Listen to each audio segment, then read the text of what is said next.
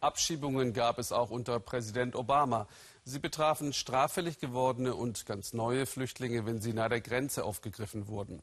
Trump setzt mit der härteren Gangart ein Wahlversprechen um. Abschottung. Strategien gegen Flüchtlingsströme hat er nicht.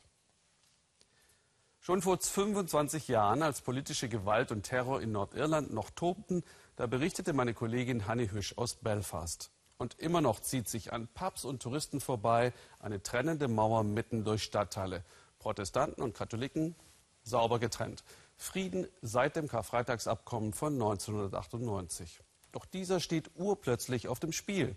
Großbritanniens Premierministerin May will, um an der Macht zu bleiben, mit der nordirischen DUP regieren, mit einer protestantischen Partei.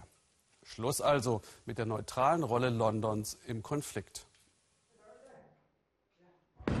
Wenn Robert das Geräusch hört, kommt die Erinnerung zurück an die 16 Jahre in Haft. Robert war ein IRA-Mann, ein Bombenleger, jagte Geschäfte in die Luft, um Großbritannien in die Knie zu zwingen. Ein Soldat sei er gewesen, der irischen Befreiungsarmee. Andere nennen ihn einen Terroristen. Heute ist die Zelle, in der er noch einmal Platz nimmt, ein Museum. Die Briten durchsuchten damals unsere Häuser, töteten meine Angehörigen. Was machst du dann? Steckst du deinen Kopf in den Sand? Oder machst es wie viele meiner Generation? Du stehst auf und schlägst zurück. Nur einen Katzensprung entfernt treffe ich Noel. Welten trennen die beiden. Noel war ein Killer. 20 Jahre hat er gesessen. Auch er sagt, er sei ein Soldat gewesen. Für die Krone und dafür, dass Nordirland britisch bleibt. Hier in der Schenkelgegend tragen sie ihre Loyalität immer noch demonstrativ zur Schau. Die Farbe frisch, die Flaggen neu.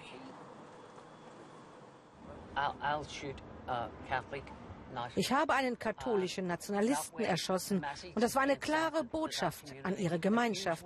Wenn ihr den Kampf der IAA unterstützt, hat das einen Preis. Belfast, von oben gesehen, scheinbar eine ganz normale Stadt.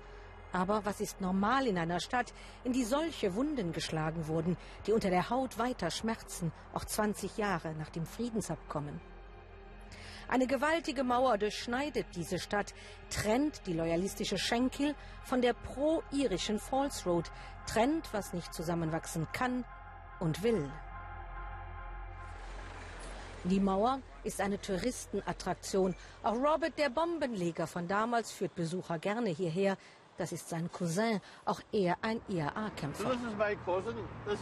Robert bewegt sich in dieser seltsamen Gefühlsspreizung zwischen Bewunderung für den bewaffneten Kampf und Bedauern für die Opfer. In diesen Tagen spürt er Unruhe. Es gäbe in seiner Gegend einige, die wollten keinen Frieden. Wenn zum Beispiel der Brexit wieder Grenzen schafft, dann könnte alles wieder losgehen. Es braucht doch nur einen, der den Finger an die Bombe legt. Mehr braucht es nicht, um den Friedensprozess zu gefährden. Haben die denn noch Waffen? Ja, sie haben Waffen und Sprengstoff. Dies, wie jenseits. Wer im Schatten dieser Mauer lebt, der will sie. Auch wenn es zuletzt ruhig blieb, es ist eben auch die Mauer in den Köpfen, die noch steht. Die Wiggins haben sich eingerichtet in ihre Mauerhäuschen in der Schenkelgegend mit Kunstrasen und Hollywood-Schaukel.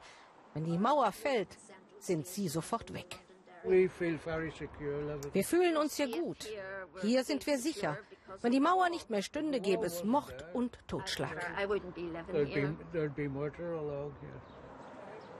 Misstrauen, Missgunst, durch Jahre des Konflikts in Seelen gebrannt. Auf beiden Seiten hören wir dieselben Sorgen. Alles ist doch nur für die anderen, da drüben. Unsere Kultur geht kaputt. Deswegen halten sie fest an Traditionen, an den Heldengeschichten ihrer Kämpfer. Belfast ist voller dunkler Erinnerungen. Wenn du die Leute fragst, wollen sie Frieden, dann sagen sie ja. Aber fragst du nach Versöhnung, ist das eine ganz andere Geschichte. Bringst du sie so zusammen, es gäbe einen Aufruhr. Zusammenwachsen, das braucht noch Generationen.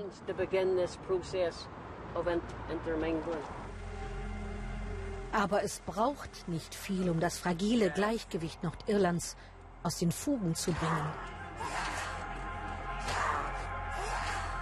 Dass sie in London zur Regierungsbildung jetzt eine Partei von der anderen, der Loyalistenseite ins Boot holen, das bringt den irischen Nationalisten Robert richtig auf. Brandgefährlich. Und da ist sie wieder, diese Angst, Terrain zu verlieren, abgehängt zu sein. Die britische Regierung ist gerade dabei, den Friedensprozess zu sprengen. Aus extrem egoistischen Gründen. Nur um an der Macht zu bleiben. Das ist abstoßend und empörend. Auch Noel von der loyalistischen Schenkel Road führt jetzt Touristen durch seinen Teil der Geschichte. Auch sein Kampf war ein gerechter, sagt er. Dafür getötet zu haben, bereut er. Was immer politisch passiert, er will seinen Schritt machen, einen nach vorne, nicht mehr zurück. Und Robert macht mit. An ihrem Checkpoint Charlie tauschen sie jetzt die Touristen aus. Handschlag unter feindlichen Kämpfern. Das ist noch keine Versöhnung, aber hier in dieser britischen Unruheprovinz ein beachtlicher Sprung.